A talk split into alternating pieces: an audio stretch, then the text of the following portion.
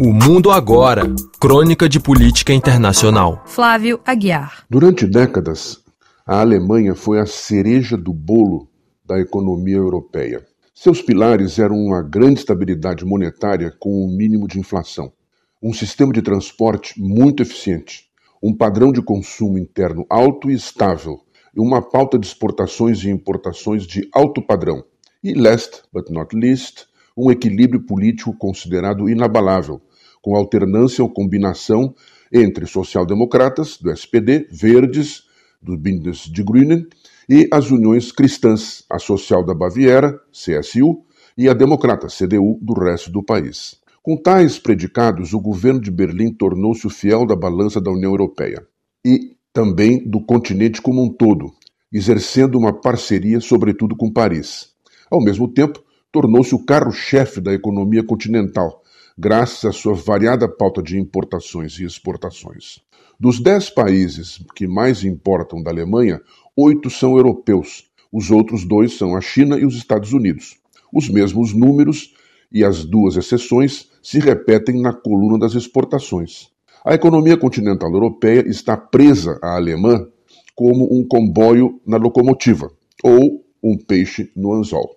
De repente, não mais que de repente, este belo edifício mostrou frinchas e rachaduras nos alicerces e hoje ameaça ruir, arrastando o continente inteiro.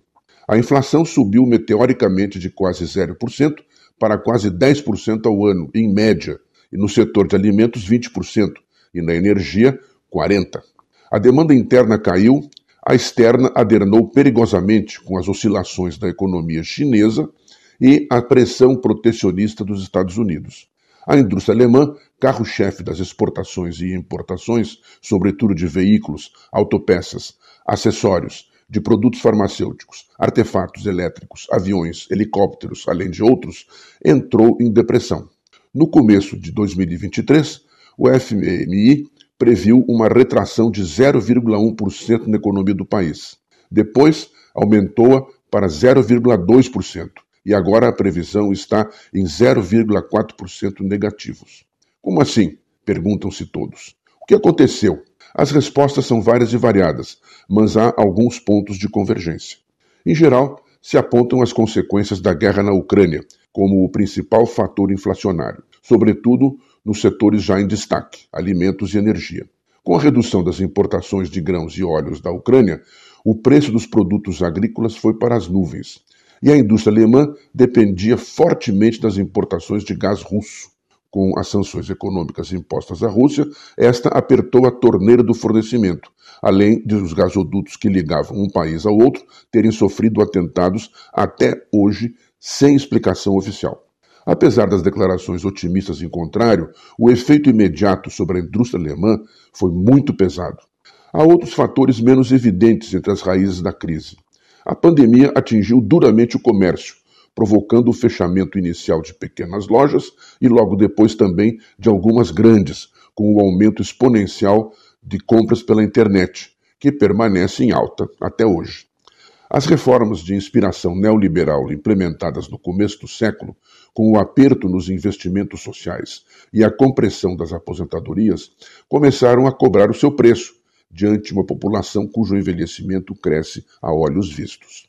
Para completar este quadro sombrio, as intenções de voto no partido Alternative für Deutschland, Alternativa para a Alemanha, AfD, de extrema direita, anti-União Europeia, ameaçador para imigrantes e refugiados, crescem assustadoramente, sobretudo nos estados da antiga Alemanha Oriental e entre os mais jovens, região e setor mais duramente atingidos pelo desemprego e pela queda no poder aquisitivo.